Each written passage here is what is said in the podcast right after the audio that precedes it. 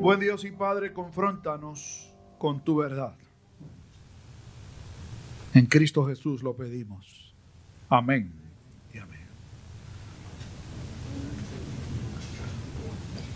Se dice que en la vida hay dos cosas que no podemos eludir. Las planillas y la muerte.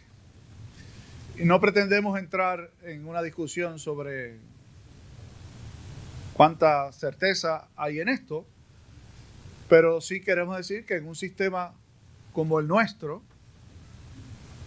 todos debemos enfrentar la realidad de aportar al sistema con nuestros ingresos. Y la otra gran verdad es que algún día todos tendremos que enfrentar la muerte. Pero hay otra realidad todavía mucho más seria, porque si la vida se acabara cuando se terminan de pagar las planillas, pues no ha pasado mucho. Si la vida terminara con la muerte, tampoco ha pasado mucho. El problema es que nos vamos a tener que enfrentar todos con Dios algún día. Cuando alguien me dice o me habla de alguna experiencia en donde ha visto ah, injusticia de parte de alguna persona o de algún grupo, yo suelo decirles, pues algún día le va a tener que rendir cuentas a Dios. No hay manera en que ningún ser humano se escape de esa realidad. Los que no creen en Dios, algún día van a creer. No porque se conviertan o porque el Señor los convierta, y si Dios los convierte, bendito sea Dios. Muchos ateos el Señor los ha convertido a la fe. Es que si no son convertidos en esta vida, se van a encontrar con Dios y van a creer en Dios. La escritura dice que hasta los demonios creen y hacen algo más que creer. Tiemblan. Y es mejor encontrarse con Dios en esta vida que en la postrera. Es mejor encontrarse con Dios en esta vida que en la postrera y eso lo vamos a mirar. Me gustaría aprovechar la ocasión para poner en contexto lo que estamos mirando. Ayer conversaba con uno de los ancianos de la iglesia hermana nuestra, Bethany, y él me estaba diciendo que su pastor está predicando del Evangelio según San Juan, comenzó este año a predicar del Evangelio según San Juan y, le respondí con, con, mucha alegría que nosotros venimos haciéndolo ya desde el año pasado. Y, y me decía él que acercarse al Evangelio según San Juan es como encontrar la explicación más clara de lo que Dios quiere para el ser humano. Y estoy totalmente de acuerdo con él. De hecho, Juan es un evangelio tan y tan maravilloso que casi está hecho a prueba de necios. No quería decir a prueba de brutos, ¿verdad? Porque esa es la expresión de la calle. Casi está hecho a prueba de personas que no quieren entender. Porque el propio Evangelio dice casi al cierre, al final del capítulo 20, Juan nos dice la razón por la que escribe. Estas cosas se han escrito para que sepáis que Jesús es el Cristo, el Hijo de Dios, y para que creyendo tengáis vida en su nombre. Repito, este libro se escribió para que sepamos que Jesús es el Cristo, es decir, el Mesías, que además de ser el Mesías es el Hijo de Dios, y para que creyendo en Él tengamos vida en su nombre. Si uno tiene eso como el telón o el trasfondo, uno debería ver cada porción del propio Evangelio a la luz de eso. Y el encuentro de Jesús con la samaritana, como el de Jesús con Nicodemo y todas las experiencias que vamos a ver en este Evangelio maravilloso, deben ser vistas desde esa perspectiva. Por lo tanto, Esta, esta narración del encuentro de Jesús con la samaritana tiene el propósito de que creamos que Jesús es el Cristo, el Hijo de Dios, y para que creyendo en Él tengamos vida en su nombre. Es decir, con solo mirar la historia, podamos concluir que Jesús es el Cristo, el Hijo de Dios. Pero en esta historia pasa algo extremadamente interesante. Y es que no solo se nos cuenta para que creamos que Jesús es el Cristo y el Hijo de Dios, sino que la propia historia es un testimonio de alguien que llegó a creer que Jesús es el Cristo, el Hijo de Dios.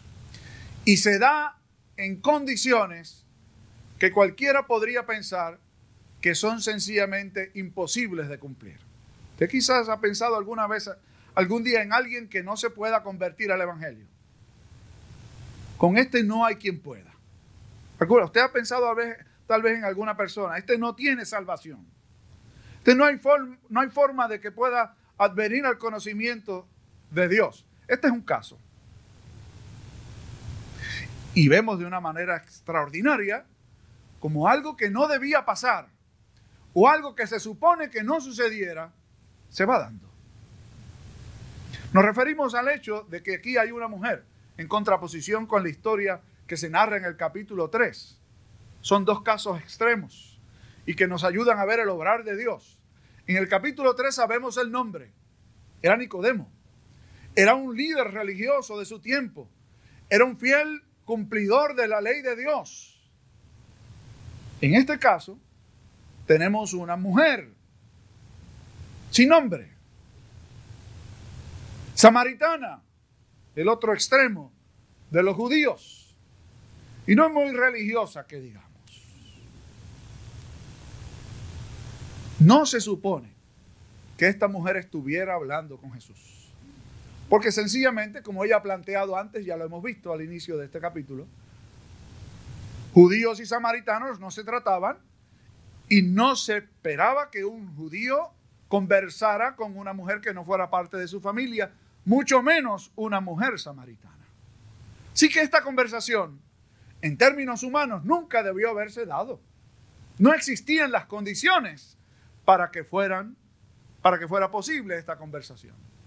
Y yo les digo, yo sé que ustedes lo saben, cuando Dios quiere, no hay quien no quiera. Cuando Dios quiere, no hay quien no quiera. Lo contrario también es verdad.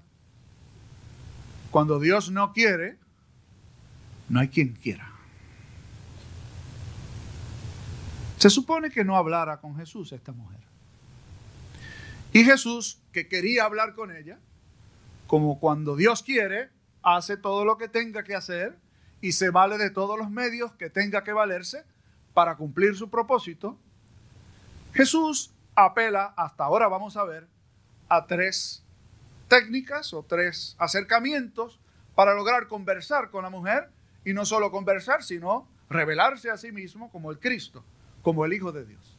Apela en primer lugar a la generosidad de la mujer. Dame de beber y sabe la respuesta de ella. ¿Cómo tú siendo judío me pides a mí que soy mujer samaritana si sabes que judíos y samaritanos no se tratan entre sí? Jesús entonces empieza a hablar del agua el elemento que en aquel momento les unía. Ella iba a buscar agua al pozo. Jesús tenía sed. Y lo utiliza como un instrumento para llevarle a ella a reconocer que hay algo más importante que el agua física. Y entonces utiliza la segunda técnica para hablarse. Fíjense, ya Jesús está hablando con ella. Si supieras, si tú conocieras el don de Dios y quién es el que te dice, dame de beber, tú le pedirías y yo te daría, no cualquier agua, sino agua que salta para vida eterna. Y la mujer, que se supone que no hablara, le dice, dame de esa agua para que yo no tenga que volver a este pozo.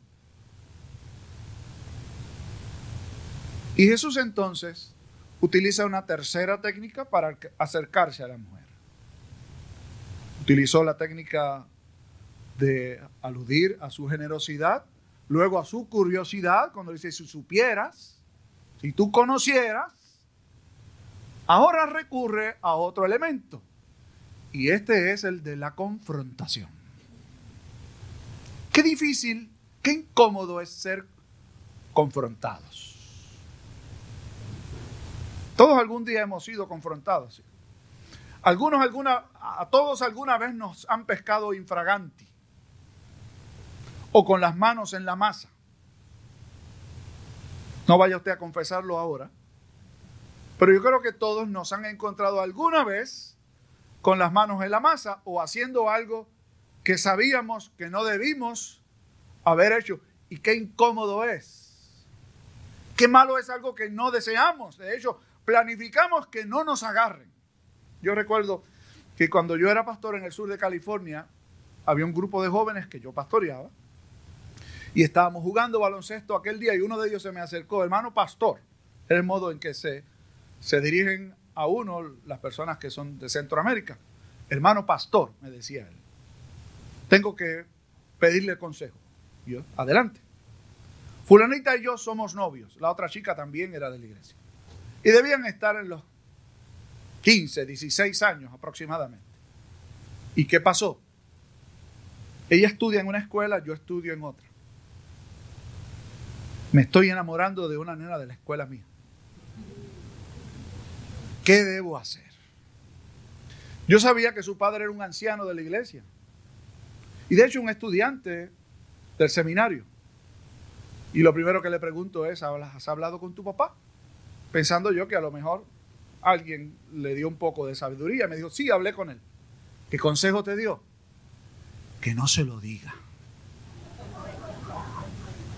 Yo dije, bueno, pues aquí vamos a empezar a diferir el anciano y el pastor. ¿Por qué tu papá te aconsejó que no se lo dijera? Porque si se lo digo me va a dejar. Ok, pues yo te voy a dar un consejo distinto. Confiésalo. Es mejor que te deje. De hecho, es mejor que te, hay algo mejor que que ella te deje. Y es que tú aprendas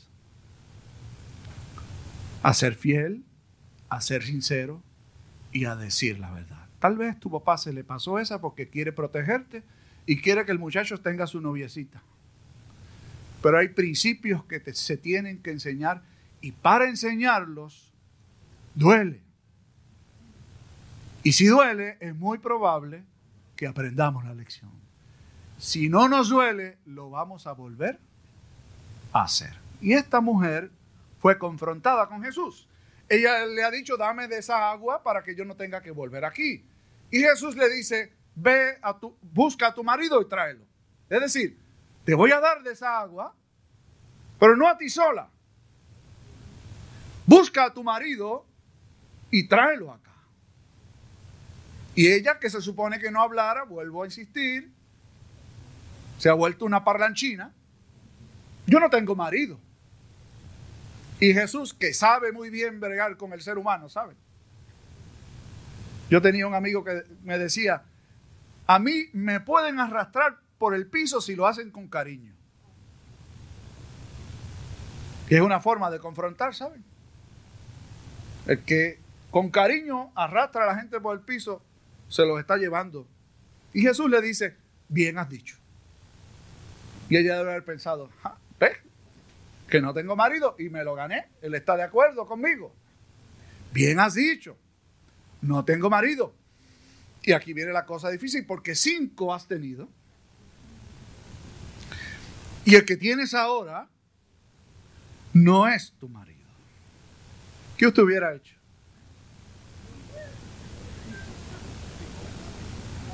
Bien has dicho, tú no tienes marido. Porque has tenido cinco y el que ahora tienes no es tu marido. Y oiga cómo ella respondió. Y me parece que tú eres profeta. Es como si le dijera, tú sabes cosas. No se supone que tú me conozcas. ¿Cómo es que tú sabes todo eso de mí? ¿Sabe qué? Su vida íntima. En donde la gente dice que nadie tiene derecho a entrar en su vida íntima. ¿Usted ha oído eso muchas veces? Nadie tiene derecho a entrar en tu cama. Digo, otras personas no. Pero Dios sí. No hay espacios tan íntimos como que sean privativos para Dios. Mi vida, mis decisiones, mis cosas. Allí nadie tiene que meterse. Y yo estoy de acuerdo. Pero hay alguien que siempre se va a meter. Yo no. Usted le ha dicho, pastor, usted ha visto que fulano hizo aquello. Yo no, yo no lo he visto. Si lo he visto o si lo veo, le digo, oye, por ahí no es. Pero si me lo dice otra persona, yo le digo, con que Dios lo sepa y Él lo sepa, es suficiente. ¿Tú le has dicho algo? No, yo no me atrevo, pues entonces no me metas en ese lío a mí. ¿Ok? Porque con que Dios lo sepa es suficiente, ¿sabes? Pastor Pérez decía aquí hace un rato que la ofrenda es un asunto extremadamente íntimo. Nadie tiene que saber cuánto usted ofrenda, con qué regularidad usted ofrenda. Nadie tiene que saberlo. Y dijo algo. Dios sí lo sabe. Y yo le digo a Carlos, casi, casi nada. Dios sí lo sabe. ¿Quién más tiene que saberlo? Uno de mis salmos preferidos, por no decir que es el más, que me gusta, es el Salmo 139. Es una confesión del salmista. Tú me has examinado y conocido. Tú conoces mi sentarme y mi levantarme. Y por allí sigue exponiendo. Hasta mis pensamientos te son todos conocidos. Y se pregunta luego, ¿a dónde me iré de tu espíritu? Si subiere los cielos, allí tú estás. Y si en el Seol hiciere mi estrado, allí también tú estás tu diestra me guiará. Usted no se puede esconder de Dios. De mí sí. Escóndase todo lo que quiera. No resolvió nada. Yo no voy a ser su juez. Tampoco voy a ser su abogado. El juez suyo y el mío también es Dios. Y Él sí sabe y a Dios no se le olvidan las cosas, ¿sabe? Que es una técnica que uno usaba cuando era muchachito, ¿verdad? Escondía las cosas hasta que papá se le olvide. Y a algunos papás se le olvidaba, había otros que eran tan buenos que no se le olvidaba. Y aquí un consejo pastoral, abuelos, tíos, padres, cuando sus hijos hagan algo indebido, castíguelos, disciplínelos, porque si no lo hace, lo va a volver a hacer. Y si usted no lo disciplina porque cree que no es muy importante, va a hacer algo todavía más grande. Y va a decir, a mí no me castigaron por esto, papá lo sabía, mamá lo sabía, no me dijo nada. Pues tengo licencia, lo puedo seguir haciendo. Cobre conciencia. Usted es un agente de Dios en su casa para sus hijos. El deber de disciplinar, de corregir, es de ustedes. Es de nosotros, estos chicos que están aquí, que tantos los queremos. Si empiezan a picar fuera del hoyo, es mi deber, es el suyo, usted lo ve, corríjalo, disciplínelo, castíguelo. Es mejor recibir el castigo de Dios que el aplauso de los hombres. Miren, cuando uno era muchacho, algunos de ustedes, yo no sé si se acuerdan que lo fueron algún día, los mejores amigos que uno tenía eran los que le escondían y le guardaban secretos, ¿se acuerdan? Esa mejor amiguita, ese mejor amiguito, no eran amigos nada. Uno los buscaba para esconder sus travesuras y para encontrar un cómplice o para encontrar a alguien que le dijera, yo he hecho lo mismo, muchacho. Sigue para adelante. Hoy día, cuando casi todo se sabe, la gente publica todo lo que pasa. La gente llega a conclusiones para decir, eso lo hace todo el mundo. Y yo les voy a decir, así es. Pero porque lo haga todo el mundo, no está bien hecho. O porque no nadie haga lo que es correcto, no está bien hecho. Lo que está bien está bien, aunque nadie lo haga. Lo que está mal está mal, aunque todo el mundo lo haga. Lo que está mal está mal, aunque a uno le guste. ¿Saben? Porque el pecado no es algo que, que es desagradable. Nos gusta. Mira, si me encontré con esta mujer y yo no la conocía, eso tiene que ser de Dios. ¿Quién dijo? Si el reino de Dios no es de este siglo. No le eche la culpa a Dios, tampoco a Satanás que hace su trabajo. Pero nosotros pecamos de nuestra propia concupiscencia, es decir, de aquí adentro. Que nos agrada lo malo, lo que no es correcto, lo que no honra a Dios.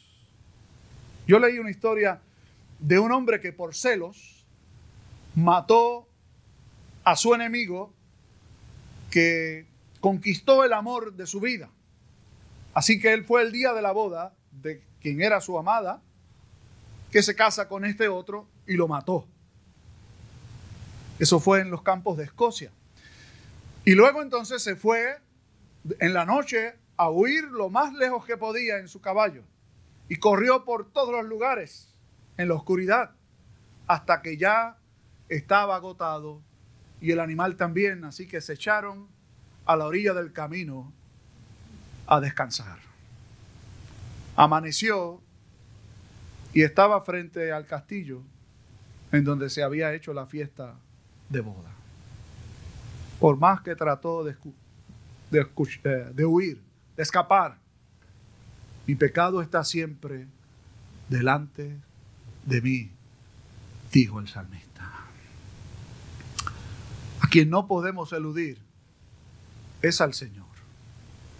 Y mi consejo, si usted no lo puede eludir, no huya, no se esconda, enfréntese. ¿Qué puede pasar? Que usted reconozca su maldad, confiese sus pecados y el Señor perdone nuestra maldad, nuestro pecado y nos ayude a creer. Vamos a seguir viendo a la mujer samaritana, ¿saben? Una historia maravillosa. Nos quedamos aquí como en suspenso para ver qué sucede el próximo domingo.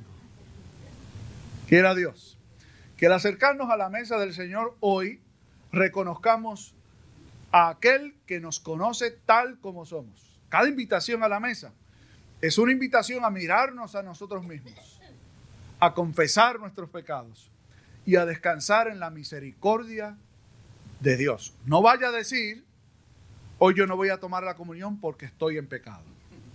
¿Sabe qué es eso? Es decir, me gusta el pecado y voy a seguir. Mejor diga, el Señor me está invitando a la mesa hoy. Señor, ayúdame a dejar esta vida de pecado. Vengo delante de ti. Confieso mis pecados. Dame tu gracia. Ayúdame a vencer que así nos ayude Dios. Amén. Gracias Señor por tu palabra poderosa que habla, que tiene vida, que penetra hasta lo más íntimo, que transforma. En Cristo Jesús oramos. Amén.